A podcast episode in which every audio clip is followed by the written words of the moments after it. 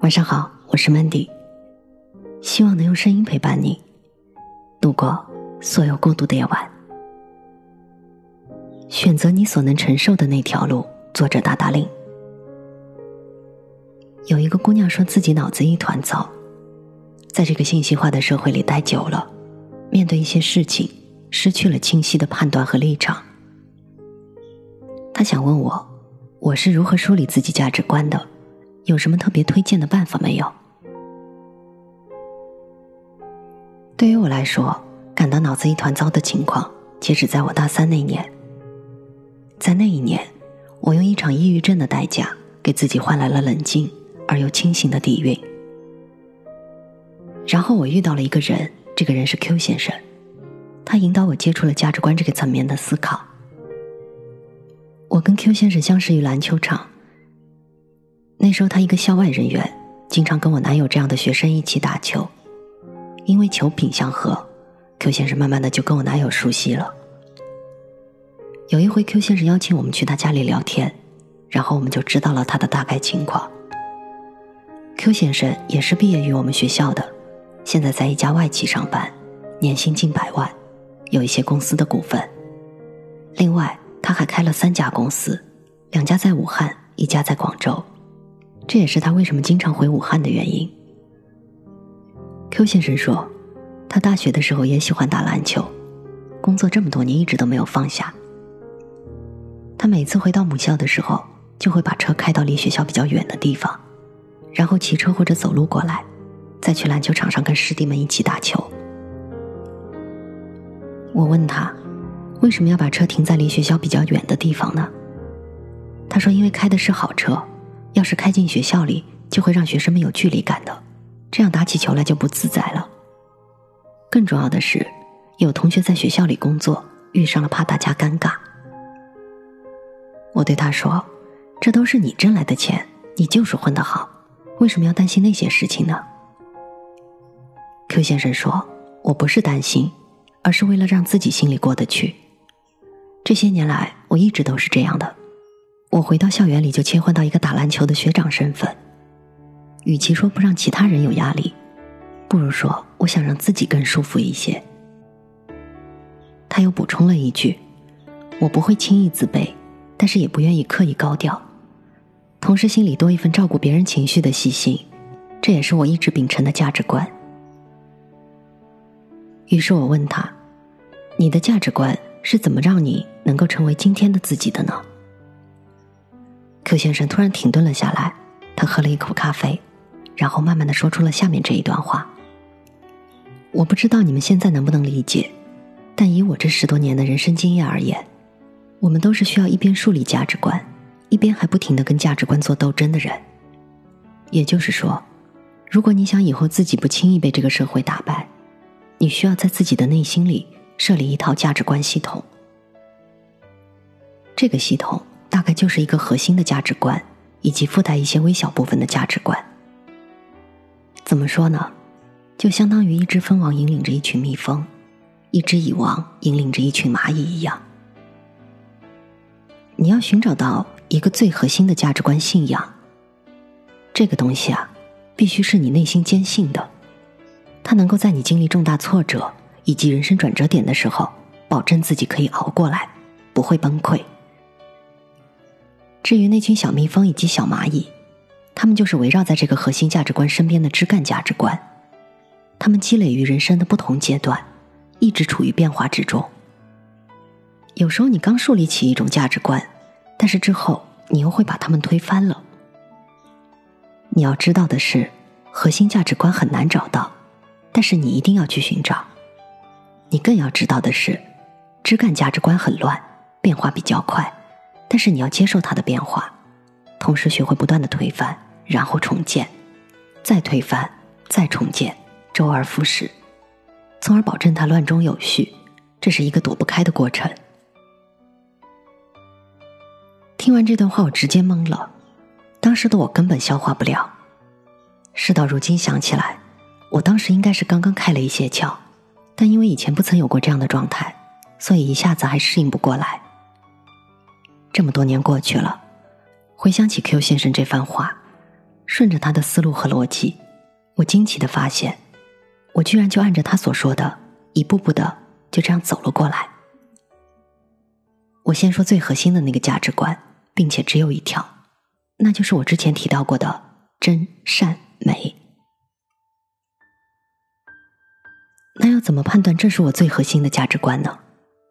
那就是要找最极端的状态来做考验。也就是说，此生在我可控的能力下，秉承着这个真善美的价值观，我绝对不可能做出杀人放火、危害社会安全的事情。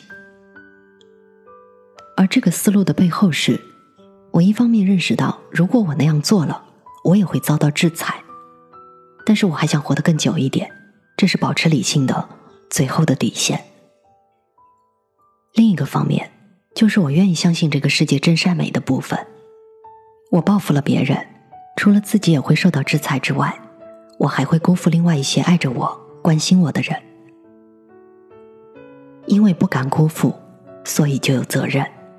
这就是真善美的信念给予我的力量，它无关宗教，因为信仰在我心里。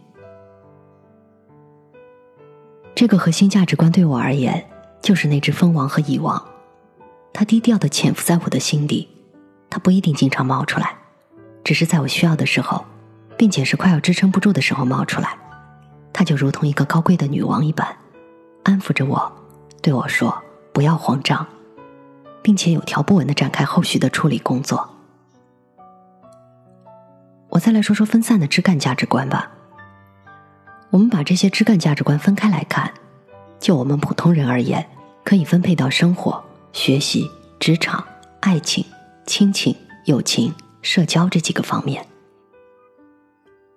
比如生活态度，有些人的人生原则是“今朝有酒今朝醉”，有些人觉得。要试试做规划，提前做准备。这两种状态所导致的结果是不一样的。前者是喜欢享受当下的，觉得船到桥头自然直，但是这样会导致自己遇到难题的时候，非常容易陷入困局而走不出来，而且打击过大的话，会导致一个人再也无法恢复过来。而后一种状态，会让一个人太过于保守，脚步迈不开来。一件事情还没有去做，他就先把最坏的结果想到了，进而毒死自己，对自己说：“算了，这样太可怕了，我还是不要去做了。”我再说说关于努力的价值观。我大学有个女同学，一开始就没有打算自己奋斗，因为她觉得太辛苦了。后来进入职场之后，她开始寻找公司里的富家男神，不需要太投入感情，只需要会撒娇就可以换来宝宝。房租也不需要自己交。再后来，他的胆子更大了，开始跟自己的上司有了暧昧，于是升职加薪，一路高歌猛进。他还去参加各种酒会，看到高大上的人士就会想办法认识。后来，他终于嫁出去了。他的先生是一个香港人，家里已经有一个老婆了，他相当于是内地的老婆。他过得很舒服，每个月先生都会给他几万生活费。于是他也不工作了，也就是说，他不需要付出太多努力，就过上了目前算是安逸的生活。我不知道别人是怎么看待这个问题的。对于我这样有忧患意识的人来说，是不合适的。我们先不说道德问题，而是在于他提前消耗了人生享乐的部分，后面的趋势是往下走的。但是我选择的是先苦后甜。先打好地基，再去建造高楼大厦。所以他那种价值观是影响不到我的。这样的枝干价值观，我还可以说很多很多。一是生活态度，我不太接受过于吃苦的紧巴巴的日子，在自己有条件的前提下，吃好玩好住好，这样对自己的身心都是有好处的。这样可以用更好的状态去投入到工作学习之中。这是一个良性的循环。如果你现在没有多少资本，那就要在忍耐和蛰伏的时候，努力的去改变这种状态，而不是接受它。二是价值观，我觉得精神上的门当户对更重要，两个人势均力敌，感情会更稳固一些。但是同时也做好最坏的打算吧。这决定了你要做一个精神独立的人。三是亲情逻辑，我永远怀有感恩之心，但是不会被亲情绑架。自己的生活过好了，才有可能让亲人过好。这两个的顺序是绝对不能倒换的。很多人给我留言说，父母不让自己到很远的地方工作，否则就是不孝，所以自己很纠结。这种情况下，我一般会告诉他们，先把自己想要走的路走出来。这期间，家人的压力依然在。你要做的不是妥协，而是拼命的把自己过好，这样他们才会相信你是对的。所有刚才我说的一切，都是基于此刻我所树立的价值观，而价值观的建立过程就是简单的几步：一是建立一个最核心的价值观不动摇，务必守候内心那个本真的自己，这是底线。二是梳理枝干价值观，使它顺应这个不断变化的世界。三是给时间一点耐心，让时间去证明这段思考是对的。说到这里，可能会有人觉得你说的这一堆东西太麻烦了，这样会很累啊。其实我想说，这就跟建房子一样，一开始必定是要辛苦一点的。但是如果你不打算建房子，那么人生的暴风雨来临的时候，你又该怎么办呢？一旦价值观体系建立了，你会发现，那些让你左右摇摆的事情都不会再让你为难了，因为你已经明白了，并不是选择太难，而是你想要的太多。整个人生来说，我们一直都在 A 跟 B 之间做选择，我们甚至不知道丢了眼前的西瓜，还能不能遇到更大的瓜。成长最痛苦的是，事情总是超前于你的理解和接受的节奏。你总觉得自己还没有准备好，你一直被迫赶路。所以，不停的修正价值观本就是一种常态。只有这样，你才能够适应这种超出自己把控的状态。可是，成长有趣的是，它让一切变得有了答案。这个答案就是，你要么努力实现自己的每一个梦想清单。要么接受自己的平凡，并且不该抱怨。也就是说，迷茫渐渐不在了。这种拨开乌云见光亮的感觉，比起那些少女的忧愁，来的更让我安心。我很怀念我过去的懵懂无知、单纯迷茫，但是，我更喜欢现在心中有底气、有力量的自己。也正因此，一切失败的部分。都有了适当的安慰，一切悲观的人生也有了前行的勇气。刘若英曾说过：“希望自己永远握有最终的选择权。”这就好像我的人生里最重要的一句话：“选择我所能承受的，选择你所能承受的那条路，这样你才不会怀疑人生的意义，你才有接受每一份结果的专注。”和投入。我是主播 Mandy，在每个孤独的夜晚，我用声音陪伴你，希望从此你的世界不再孤独。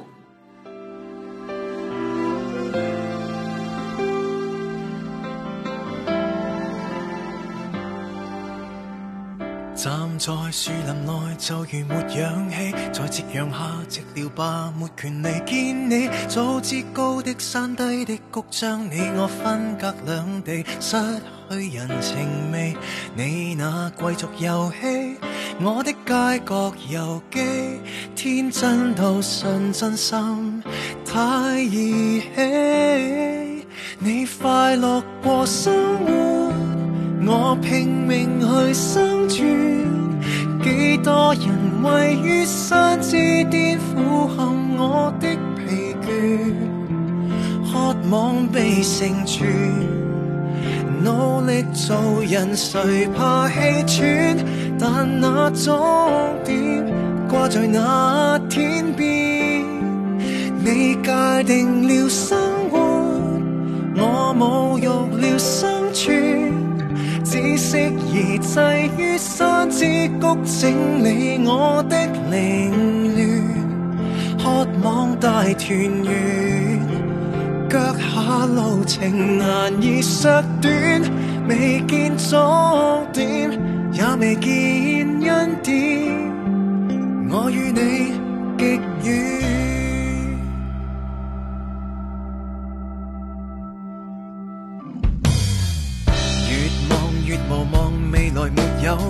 在断崖下尽头白乐园未有过，仿佛天一黑天一光，挥发了一句再会，只见人下堕，快慰继续传播，你都不慰问我，区分到太清楚，太严苛，你快乐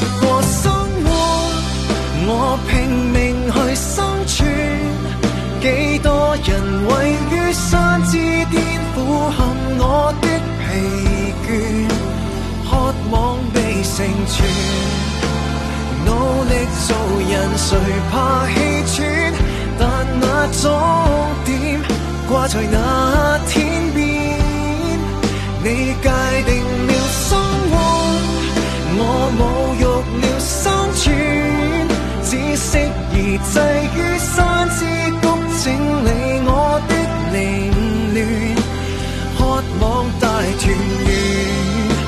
脚下路程难以削短，未见终点，也未见恩典。我与你极远，我却尚要